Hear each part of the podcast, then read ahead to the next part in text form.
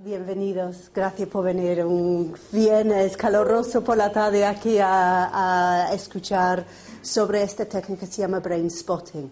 ¿vale? Yo voy a hablaros un, poquito sobre la parte neurocientífica del brain spotting. Voy a esperar no aburriros mucho. ¿vale? por favor, párame en cualquier momento que tengáis alguna pregunta. ¿vale? Eh, y luego.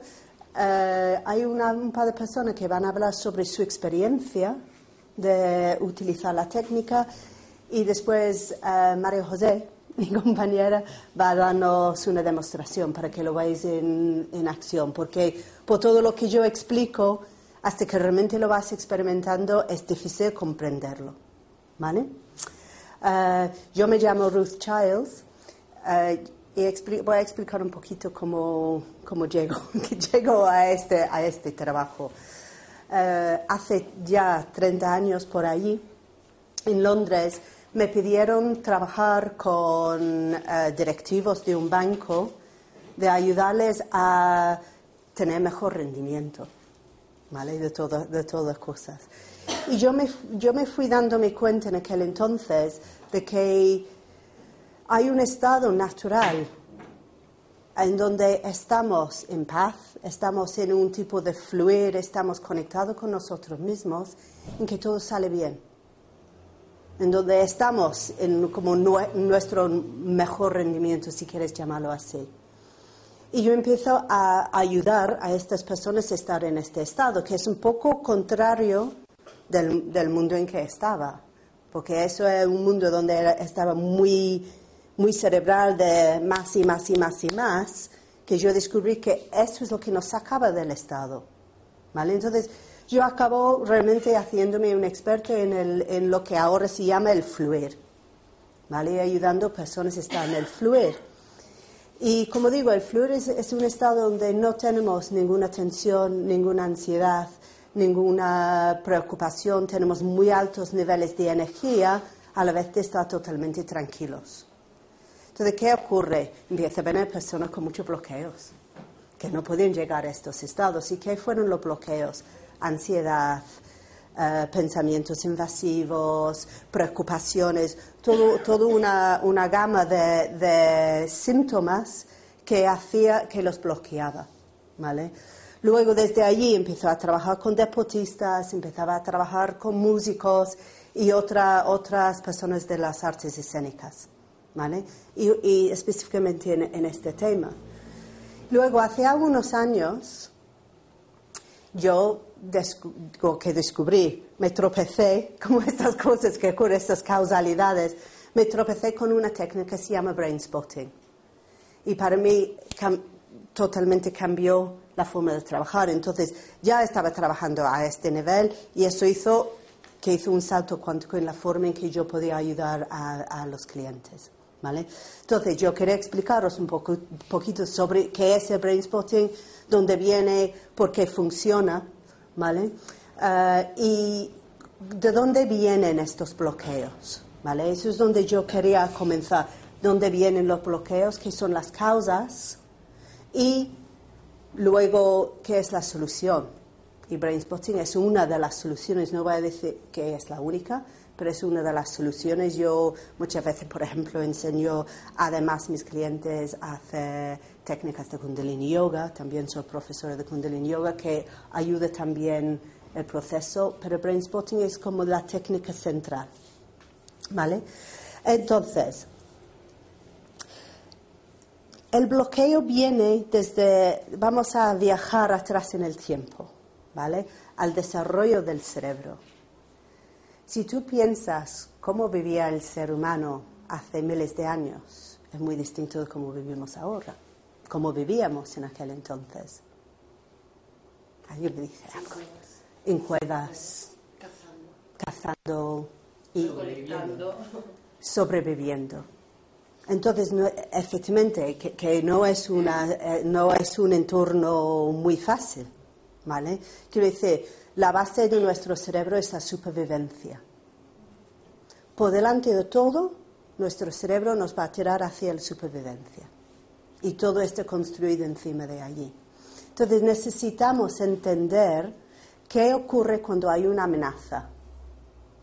¿Vale? Entonces estamos ahí paseando y ya vemos un... ¿Qué animal vamos a ver? ¿Qué te Un tigre. Entonces de repente vemos un tigre. ¿Qué va a ocurrir? Porque cuando entendemos qué ocurre, vamos a entender muchísimas cosas entra en un periodo de, menos de un segundo, muchísimo menos de un segundo, porque eso tiene que ser una respuesta que parece una respuesta automática, nuestro cerebro hace una serie de cosas. Primero, normalmente eh, la información entra visualmente, entra por el ojo, puede ser que es por el oído y los dos centros en el cerebro están muy cercas, pero normalmente es por el ojo. Entonces lo que hace es el ojo se fija en el tigre y todos los músculos, y esta fijación hace que desde donde llega el nervio óptico en el cerebro, manda un mensaje hacia abajo. El nervio óptico es muy, muy por debajo de nuestros pensamientos conscientes. ¿vale? Manda un mensaje hacia abajo hacía una serie de, em, neuronas que están en el cuello, en el centro del cuello, la columna dentro de la columna vertebral del cuello, y hace que todos los músculos del cuello se fijan también para fijar esta mirada, para que no podemos dejar de mirar allí.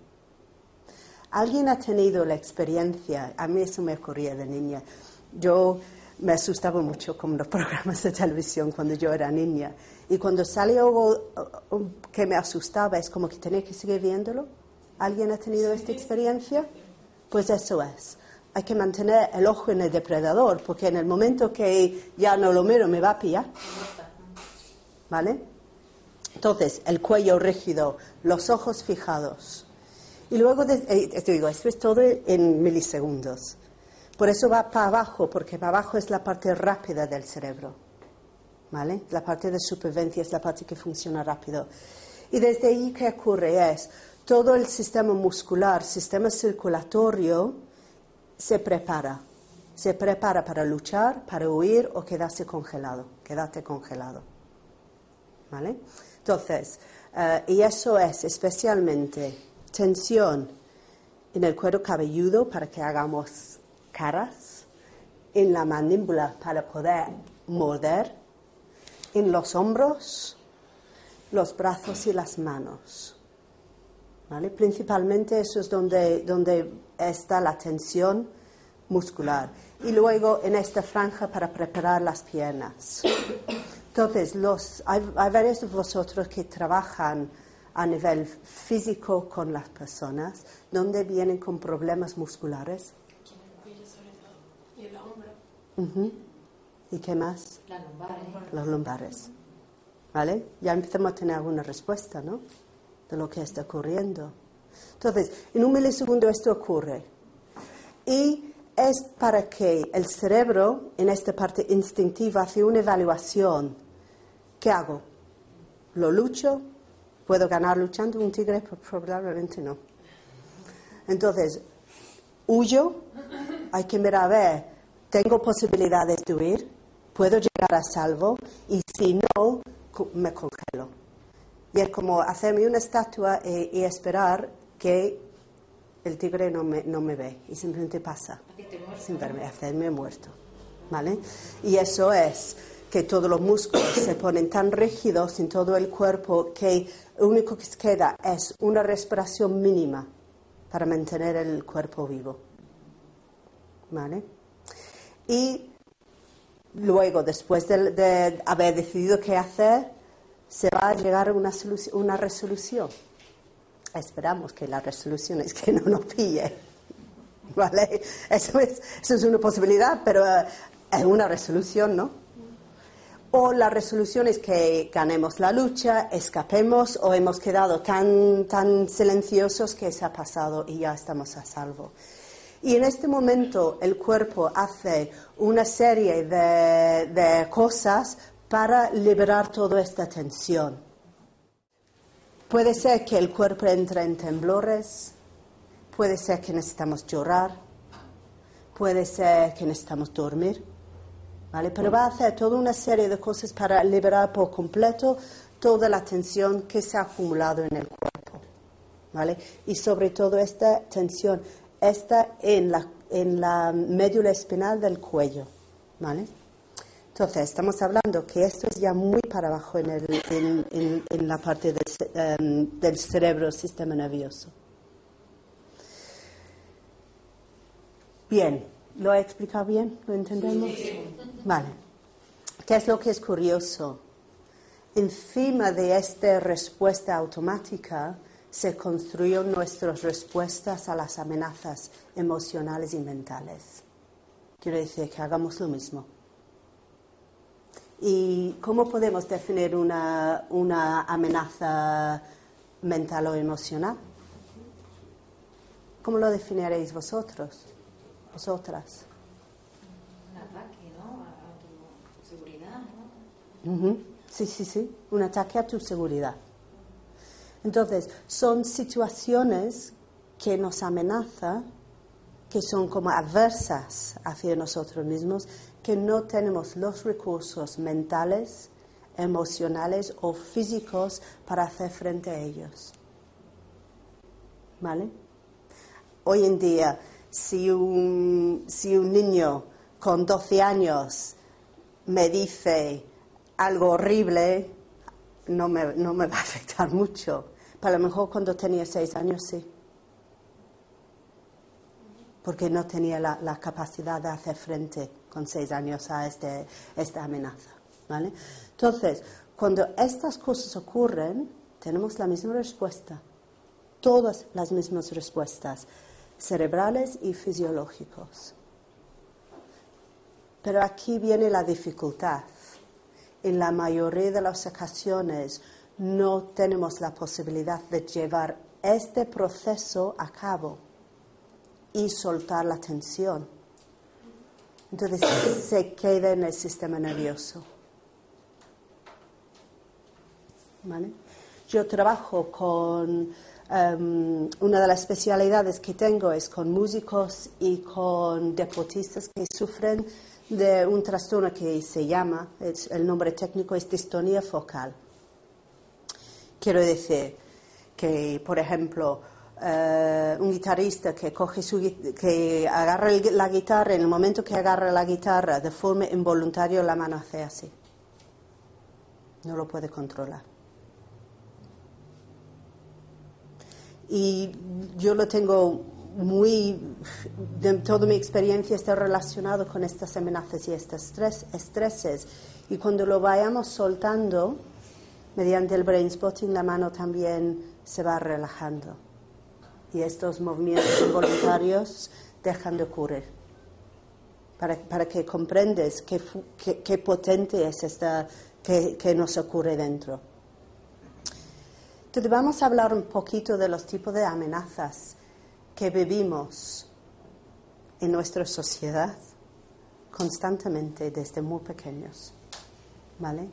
Vamos a comenzar con la con lo que se llama el apego seguro con, con nuestros padres. ¿Vale? Porque ahí es donde comienza para muchas personas. Muchas personas viven en un, en un entornos a donde mm, los padres están tan involucrados con sus propias historias que dejan de sintonizar con sus hijos. Quiero decir, el apego seguro para un bebé un niño pequeño no es si vivo en un lugar a donde no hay conflicto, a donde tengo toda la comida que necesito. Para un bebé o un niño pequeño, el apego seguro es mi madre, porque normalmente comienza con la madre, nos damos cuenta que estamos conectados completamente con nuestra madre, la madre sintoniza conmigo sin que yo pido nada, está como hay una sensación de estar conectado todo el tiempo con mi mamá. Entonces, el apego seguro sale de que o si volvamos, volvemos atrás en nuestra evolución, el ser humano es indefensa durante muchos años. No es como otros animales que enseguida ya está, ya está en pie y puede correr, puede correr de un depredador, puede comer hierba, tiene toda la, comida a su alcance. Estamos realmente totalmente indefensos y dependientes de nuestros padres. Quiero decir, si estoy sintonizado con ellos, si yo sé que me ven, que me sienten, yo sé que me van a proteger, van a acordarse de mí y me van a dar de comer. Sé que cuando viene un depredador me van a rodear.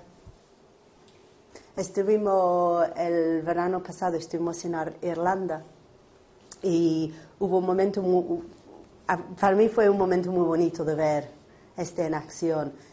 Eh, era en el atardecer y de repente vimos en un campo que había al lado de una carretera muy pequeñita, muy pequeñita que hay en Irlanda, y vimos una, dos siervas y una tenía un bebé.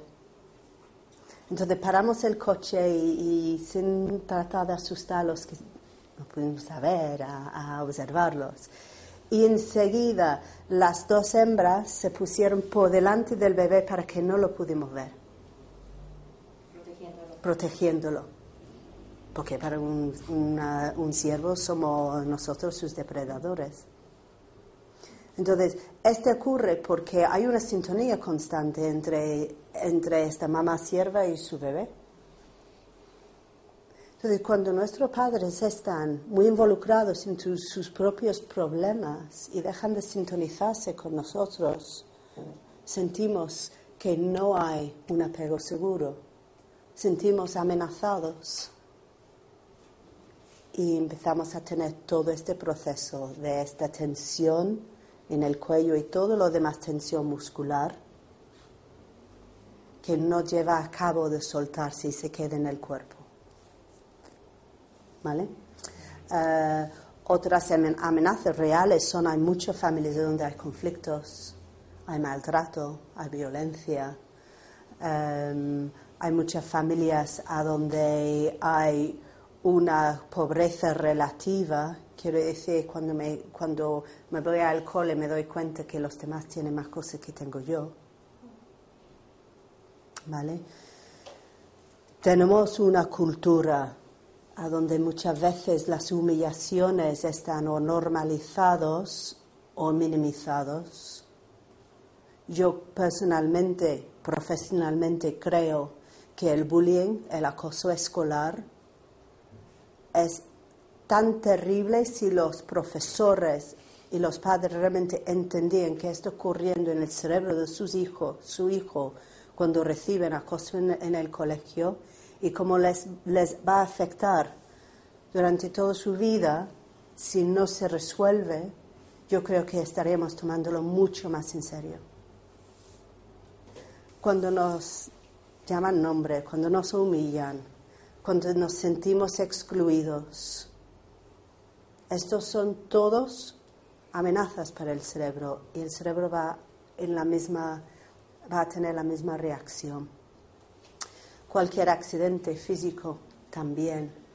Este, este invierno hubo un caso muy famoso en los Estados Unidos, a donde uno de los mejores ciclistas, campeonas, se cayó y golpeó la, cabeza y tuvo una, un, Em, conmoción, se llama en español, ¿no? una conmoción.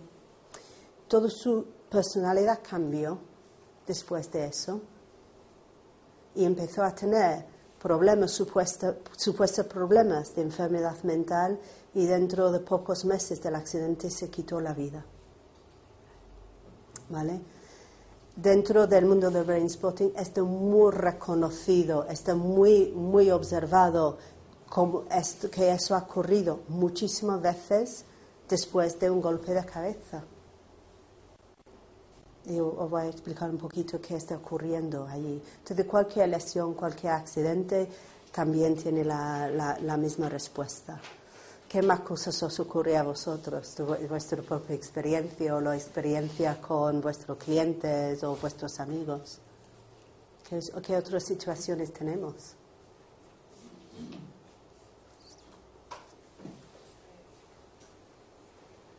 Ansiedad crónica. Os voy, a explicar cómo eso llega a la ansiedad crónica, porque la ansiedad realmente es un síntoma de haber vivido estas experiencias. Entonces lo tienes muy, bien perfilado allí. Mm. También he visto en muchas ocasiones mm. adultos que no han conseguido, digamos, romper esa necesidad del apego seguro con sus padres. Mm. Sí, sí, sí, se queda. Efectivamente, efectivamente. Hay otro aspecto también que yo creo que es importante que estemos conscientes y eso es em, em, el evento adverso como de segunda mano, becario. Si vemos violencia en la televisión, nos afecta. ¿Vale? Si vemos un accidente de coche, también nos afecta para las mujeres y cada vez más para los hombres, si estamos viendo imágenes constantes que son totalmente irrealistas de cómo debemos ser, esto nos afecta. Porque nunca voy a llegar a este ideal, porque, porque está hecho con Photoshop. No existe. Yo creo que fue, a ver si me acuerdo bien, yo creo que fue Julia Roberts que dijo que ojalá realmente yo tenía esta apariencia. Que si me conoces en persona no, no, no, me vas a reconocer porque no soy igual como salgo en las revistas. ¿Vale? Entonces, todas estas cosas están, están ahí, nos están metiéndolo. No soy suficiente, no soy suficiente. Cada vez que em, alguien nos humilla por nuestro cuerpo, debe ser más delgada, debe ser más alta, debe tener la, la pierna más larga, debe ser más dulce. Lo mismo, ¿vale? Entonces, hay tantas y tantas experiencias que tenemos en nuestra sociedad que hace este mismo proceso en nuestro cerebro. ¿Vale? ¿Alguna pregunta hasta ahora? Yo te quería comentar, mm. eso viene genéticamente, o sea, viene heredado de, de nuestros antecesores, lo adquirimos en este presente hay, estoy hablando, sí. Estoy hablando ahora mismo de nuestra propia biografía, de eventos que yo he vivido en mi vida que ha tenido este efecto en mi cerebro. Eso dicho, hay mucha, muchas investigaciones que sí están demostrando que el trauma se hereda. Por ejemplo, han hecho um, investigaciones de, supervivientes del holocausto alemán, supervivientes judíos, y se ve que hay, los, um, hay cambios um, neuroquímicos que no solo tiene la persona que vivió el trauma, pero que sus hijos y sus nietos también tienen este desajuste de, de, neuroquímico. ¿Vale? un paquete de información, IK, ¿no? Sí. de la genética se,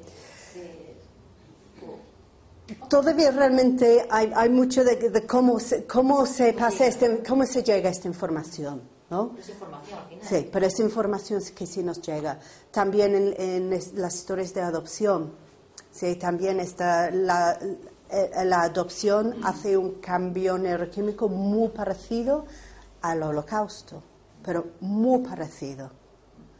Y no solo la persona que vive de la adopción tiene este cambio neuroquímico, pero sus hijos también lo tienen y sus nietos también lo tienen.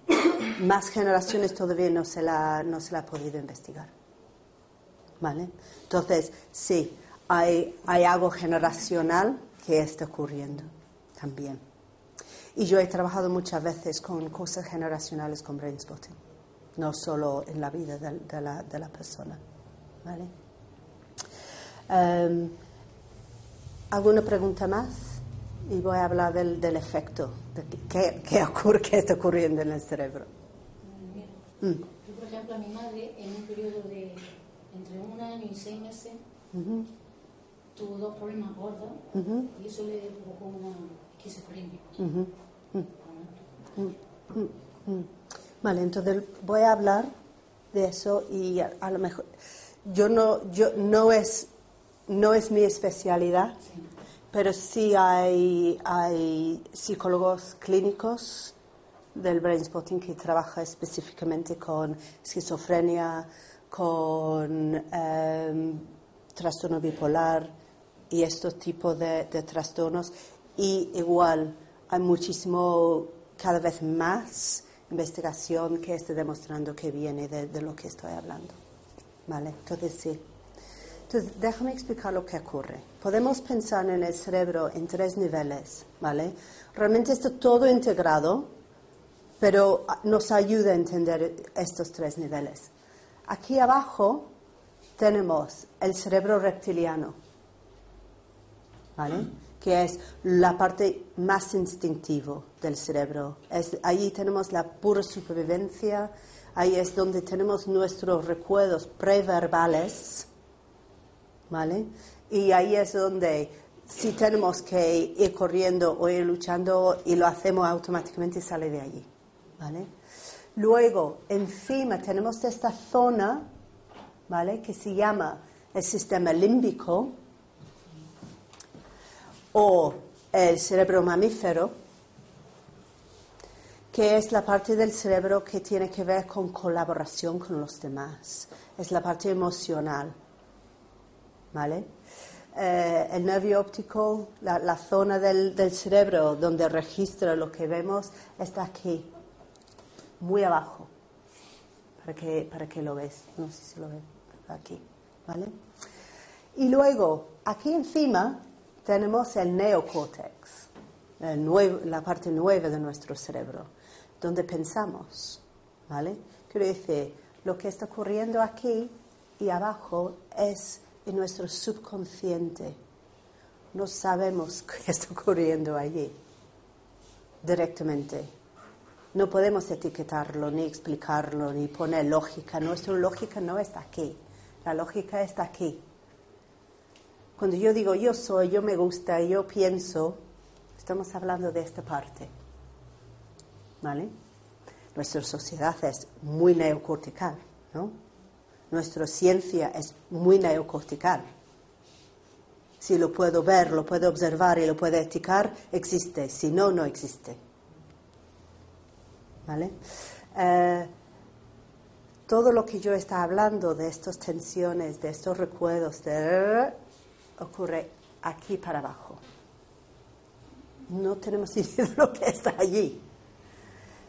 Pero más, eh, los neurocientíficos, su última idea es, os voy a pedir que adivinas, ¿cuánto, ¿cuánta de tu actividad cerebral crees que ocurre aquí en el neocórtex? ¿10? ¿Alguien más? Cinco. ¿Alguien más? soy, soy yo. Son muy listos. Cinco. Quiero decir, 95% de toda tu actividad cerebral está ocurriendo más debajo de tu conciencia. no de pensar un poquito, ¿no? ¿Vale? Y no tenemos acceso a eso, o no hemos tenido acceso a eso. Lo sabemos porque el cuerpo tensa, porque tenemos problemas de cuello, porque tengo este músculo aquí que siempre hace eso, o tengo una tensión aquí en el cuerpo, tengo una ciática. Entonces, si nos manda mensajes, o porque tengo una ansiedad crónica, o porque tengo pensamientos invasivos, o me obsesiono con cosas, o necesito sentirme totalmente apegado a mi pareja y no lo puedo soltar. Entonces, estas cosas ocurren. O de repente me enfado y no sé por qué, o de repente me siento muy triste y no sé por qué. Entonces, tenemos señales, pero directamente realmente no, no sabemos lo que ocurre. Entonces, déjame explicar qué ocurre en estas amenazas cuando el sistema se queda truncado, cuando el proceso, perdón, se queda truncado, cuando no llevo a cabo todo el procesamiento que necesito para que mi cuerpo suelta la situación que me acaba de ocurrir. Como no tengo los recursos mentales, emocionales, materiales para hacer mi frente, mi cerebro va a quedarse atascado. Mi cerebro no va a poder procesarlo. Entonces, como el cerebro, su primera idea es nuestra supervivencia, va a decir, no me puedo quedar atascado, no me puedo colapsar mentalmente, entonces lo que hago es lo encapsulo. Creo una cápsula, creo una barrera disociativa y como que lo, mantengo apartado. Lo aparto y así puedo seguir hacia adelante. No sigo hacia adelante 100% bien, pero por lo menos sigo hacia adelante. Sobrevive, ¿no? Sobrevivo. Eso sigue allí, pero por lo menos no me hace colapsar. Doy algunos tropezones, tropezones tal vez, pero por lo menos puedo seguir hacia adelante. Entonces, cuando, empezamos a pensar en, en, la larga lista de cosas que hemos tenido que enfrentar en la vida, nos damos cuenta que tenemos muchísimas experiencias encapsuladas en el cerebro. Y realmente, como, incluso a veces, como tenemos idea que aquí hay algo, algo que me bloquea, pero realmente no sé qué es, está como, ah, no lo accedo. ¿Vale? Entonces, acabamos realmente con muchísimas cosas encapsuladas. Y hay varias cosas que ocurren con estas cápsulas. Esto es lo que, es importante entender. La primera cosa, bueno, primera, la primera que voy a explicar, no hay un primero en el orden, cada uno va a responder a su forma. La primera que, quiero explicar, porque, simplemente porque creo que es tan común, es la disociación en general. Y hay dos formas de disociación. O me disocio de mí misma o me disocio de los demás y el mundo externo. ¿Vale? ¿Qué son los síntomas que me disocio de mí misma? Te voy a decir el, mío. Yo me di cuenta, porque normalizamos eso, ¿no? Que yo me fui creciendo pensando que eso es normal. Hasta que fui a mi primera clase de yoga y me dijo el profesor, Toma contacto con la conexión entre la planta de tus pies y el suelo. Y, ostras, yo creo que no he sentido mis pies en años. Me he olvidado que tengo pies, como existía desde aquí para arriba. Entonces estaba desociado mi cuerpo. Estaba ahí mucho en mi pensamiento, bum, bum, bum, pero no estaba asociado aquí. Otros síntomas de disociación propio de uno mismo es el autoabandono, la falta de cuidado de uno mismo. Y eso ocurre en muchas formas. Cuido de los demás. ¿Cuántos conocemos personas, o nosotros mismos, que somos muy buenos en cuidar de los demás? Hago muchas cosas todo el tiempo, todo el tiempo para los demás, pero yo llego por la noche y estoy totalmente agotada y no tomo tiempo para mí misma. Eso es una disociación. ¿Es lo mismo que la despersonalización y, la desrealización?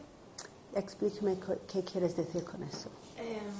Hay unos trastornos que leí en los que, por ejemplo, la despersonalización es como que llega un momento que por ansiedad o por querer disociarte de ti mismo, como que empieza a ver el mundo como que tú no eres tú, como que si fuera un robot y lo vieras como una película. Sí, sí, sí, sí, eso ya estamos hablando. Nivel más de, sí, los niveles más, más, más lejos, más altos, pero sí. Sí, sí, sí. Hay personas que miran en el espejo y no se reconocen. Hay personas que miran en el espejo y dicen, soy muy fea o muy feo, cuando no lo son. Vale, eso ya estamos hablando de disociaciones más, más clínicos, y, pero hay muchas personas que están disociando todo el tiempo y, no es tan clínico, ¿no? que están ahí simplemente no me conecto, no me cuido, no, no tomo tiempo para mí misma, cuido de los demás. Em, eh, las adicciones es una forma de desociar, que sea alcohol, que sea tabaco, que sea el trabajo, que sea ver la televisión, que sea el juego, que sea luego las adicciones más fuertes. Todo esto es una forma de desociar. Porque realmente si conecto profundamente conmigo misma, duele demasiado. Entonces tengo que desociarme. ¿Vale? Duele, duele, demasiado. Eh, hicieron un estudio en los Estados Unidos muy, muy interesante eh, sobre la conexión entre las adicciones la delincuencia en jóvenes, eh, fue en jóvenes, las adicciones y la delincuencia y la relación con eventos adversos en su infancia. Está clavado. Hasta que tiene una escala y todavía desarrollado, pero está clavado. ¿Vale? Em, ¿Qué más te iba a decir? Ah, Sí, y las sensaciones de simplemente estar como un poco perdido, que no encuentro dirección, no sé quién soy, no sé qué, dónde voy, no sé qué quiero, no sé. Todo esto también son síntomas de disociación. ¿Y los adolescentes cuando tienen 10, 12 años, 13 años, que no saben lo que quieren y se encuentran así como perdidos? Depende. Algunos empiezan con la tristeza, otros días con la euforia, otro día y dicen no sé lo que quiero ¿Eso sería algo? depende, depende. Hay que, hay que mirar el caso completo porque ah, los niños pasan por fases de desarrollo. Y hay una fase de desarrollo en la adolescencia que es comenzar a desarrollar su propia identidad. Entonces sí cuestiona muchas cosas por naturaleza. Hay que saber si este cuestionamiento eh, está estancado o si está simplemente llevando una evolución natural y, normal, ¿vale? Em, entonces, esas son formas, no, estoy dando todas, son algunas formas de, de, disociar con uno mismo. También se puede disociar de los demás. Personas que les cuestan las habilidades sociales, que se quedan más aislados, no salen de, un lado y del otro lado el narcisismo, eh, la falta de empatía, la solo siento yo y ya, ya, no siento lo que necesitan los demás. No tengo una, un equilibrio entre yo y mis necesidades y los demás y los suyos. ¿Vale? Entonces, esto es otra forma de, asociación. Em, otra, eh, la otra mm, Efecto es la... Uy, perdón, me he perdido. A la repetición de patrones. Cuando vayamos repitiendo los mismos patrones, los mismos patrones una vez tras otra. ¿no? La persona que dice, acabó con el mismo tipo de novia siempre. ¿no? Consigo, sale de una relación, luego la siguiente pienso que eso ya es, es el amor de mi vida vida y luego dos años después digo, es en el mismo lugar, como que he seguido con el mismo o la misma. ¿Vale? Entonces, este, este tipo de repetición de patrones o repetición de patrones con el dinero, por ejemplo, eh, estos también son síntomas de, de, esta encapsulación. ¿Vale? La tercera cosa que quería hablar de, de síntomas la, de la encapsulación es el desequilibrio del sistema nervioso. ¿Vale? Entonces, el sistema nervioso, cuando hay, cuando hay demasiada cosa encapsulada o alguna cosa muy potente, tiende a desequilibrarse. Y va a desequilibrarse en una de dos direcciones. Normalmente en una de dos direcciones hay, pero hay personas que cambian entre uno y el otro. Primero es, que voy a hablar, es la hiperactividad. ¿Vale? Quiero decir, cuando el sistema nervioso es en hiper, es demasiado alto, estas son cosas como fobias, ansiedad, sensación de alerta constante, ataques de pánico. Es como el sistema nervioso está como Subido, ¿no? subido con un volumen demasiado alto. ¿Vale? Lo que realmente hace- está haciendo es que estas cápsulas están como dando toquecillos todo el tiempo. Y van a dar toques porque el cerebro de predispuesto, estamos todos predispuestos a estar sanos y estar bien. Entonces va a dar estos toques. ¿Vale? Luego tenemos el hipo, quiere decir que esté demasiado bajo, que son cosas como la depresión. Es como un tipo de colapso en el sistema nervioso, donde no, no encuentro la forma de arrancarme, no tengo energía, no tengo ganas, no tengo, etcétera, etcétera. ¿Vale? Y la cuarta cosa, efecto que quiero hablar, hay como digo, hay personas que tienen, que van entre lo que se llama muchas veces bipolar, que van entre estar hiper y estar hipo, ¿no? Y, y- fluctúan entre, entre las dos cosas, ¿vale? Perdón, voy atrás. La esquizofrenia es una de las más extremas formas de, disoci- de disociar, a donde estoy tan disociada de entre distintas partes de mí y no encuentro una forma de, unirlos. ¿Vale? Em, y, ¿dónde estaba? Ah, la cuarta es cuando algo ocurre que me hace recordar del evento original. Porque recuerda, nuestro cerebro me- necesita mantenernos em, eh, protegidos, necesita protegernos. Entonces, si yo algo ocurre que me hace pensar que a lo mejor hay un tigre por allí porque hay un movimiento de luz que ocurrió justo antes de que apareció el tigre, se abre la cápsula. ¿Vale? Y cuando se abre la cápsula, cortocircuito, neocórtex se apaga. Porque no, neocórtex funciona muy lento, muy, muy lento. Si pienso, ya estoy muerta. Entonces no hay tiempo de pensar. Eso se tiene que apagarse y vamos abajo. Abre la cápsula, ya no estoy en el aquí ahora, estoy en aquel entonces con todos los mismos síntomas, las sensaciones, las palpitaciones, el, el enfado lo que sea, y estoy como secuestrado por el recuerdo no resuelto. ¿Vale? Entonces, eso es la otra cosa que ocurre. Y yo creo que todos hemos tenido estos momentos, ¿no? Y luego después dije, ¿qué me acaba de ocurrir? ¿No? Cuando ya estamos calmadas, ¿qué me acaba de ocurrir? como no estaba aquí. Algo, algo me coge, un ente, me convertí en un ente. ¿Vale? Entonces, esos son los cuatro, como en, en te he hablado en general, son los cuatro efectos del, de, la, de, tener esta información encapsulada en el cerebro. ¿Vale?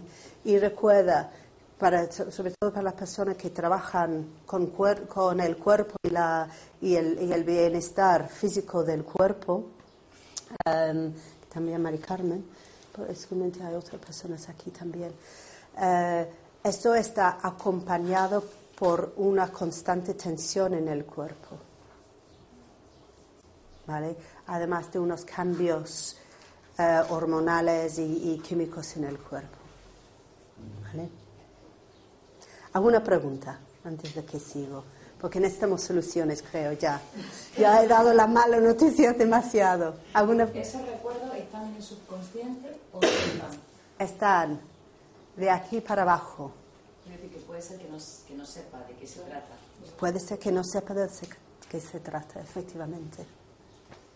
Perdona, yo estoy de acuerdo con el cerebro triuno Ujú. y, y lo uso con Mm. mis hijos. Mm. Pero hay muchas teorías que lo desmienten desde hace como 20 años. Mm, mm. Y yo lo defiendo también en mis charlas y Mm. demás. Entonces, cuando lo explico y la gente me lo niega, Mm. no sé ni cómo abordarles. Vale. No sé ni cómo... Porque no es toda la verdad. Vale. ¿Vale? ¿Qué crees que? No, no, no, no, no, no, está muy, es muy buena pregunta. No es toda la verdad, quiero decir. Yo le, yo le he utilizado así sí. para simplificar o para que podamos entender Sí. un poco lo que está ocurriendo y dónde está esta información. ¿Vale? Realmente el cerebro funciona como una unidad constantemente y está todo interconectado. Entonces, realmente esto es mucho más complejo que solo, que solo eso. Pero en, comprender qué ocurre con estos eventos que hemos vivido, que nos mantiene atascados, es, una buena forma de, comprenderlo. Aunque sí, yo estoy totalmente de acuerdo de que es más complejo y no lo explico por, por completo. ¿vale? Pero nos ayuda a comprender qué está ocurriendo. Sobre todo nos ayuda a comprender que estas cápsulas están aquí abajo y, no tenemos acceso, nuestra lógica realmente no tiene acceso allí. Y muchas veces ni nuestros recuerdos conscientes tenemos acceso allí. O sobre todo, ¿dónde está, cómo está todo conectado. Yo tengo personas cuando empiezan a hacer el, el procesamiento que le voy a explicar ahora, que empieza a decir, acabo de, acabo de pensar en fulanito y no entiendo por qué. ¿no? Eso no tiene que nada que ver. Pero efectivamente en pensar en fulanito de repente han empezado a sentirse más tranquilos. Entonces, de alguna forma, fulanito está conectado con, con eh, el, lo que sé, la, situación que, que, efectivamente con su fobia, la situación que acaba de ocurrir yo misma sufría de vértigo, pero un vértigo terrible. Quiero decir, que, que yo llegué a los puentes y, no pude. Pero no es que no pude porque me daba vuelta, mi, cuerpo paraba. Fuimos de viaje a Cuenca y yo pensé, me focalizo. Esta vez voy a cruzar el puente, me voy a focalizar. Y pensé, si simplemente ando rápido, y mantengo mi visión allí, que no sé que no me estoy consciente que no hay nada abajo, voy a llegar. Entonces fue así, empezó. Y me quedo así. El cuerpo literalmente me paró y no hubo forma de controlar mi cuerpo. Y María José, que estaba conmigo, tuve que venir a rescatarme y como que girarme y, llevarme de vuelta. ¿Vale?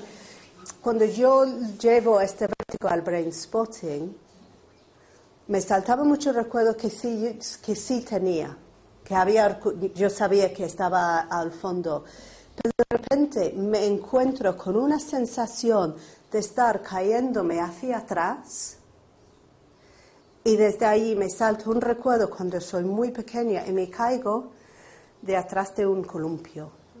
Tenemos un columpio en nuestro jardín que estaba prohibido que yo subiera el columpio sola. Y nadie quiso ir conmigo al columpio. Entonces un día yo salgo de casa, subo al columpio y me caigo. Me caí atrás, me golpeaba la cabeza y me acuerdo perdiendo la conciencia, bueno, me pierdo recuperando la conciencia más bien que perdiéndola y también todas estas sensaciones de que me van a regañar, que lo he hecho algo muy malo, que etcétera, etcétera. Y después de que me salta este recuerdo que no le recordaba, pero luego sí me, no sé si me explico, antes, pero después es verdad que eso me ocurrió. Me he olvidado de eso por completo. Ya me fue el vértigo. Había varias cosas, varias caídas o casi caídas y cosillas, tonterías que me había ocurrido, pero eso fue como el, más, más, grande de todo. Y cuando eso se abrió y mi cerebro pudo resolverlo, ya, ya me quedé sin vértigo.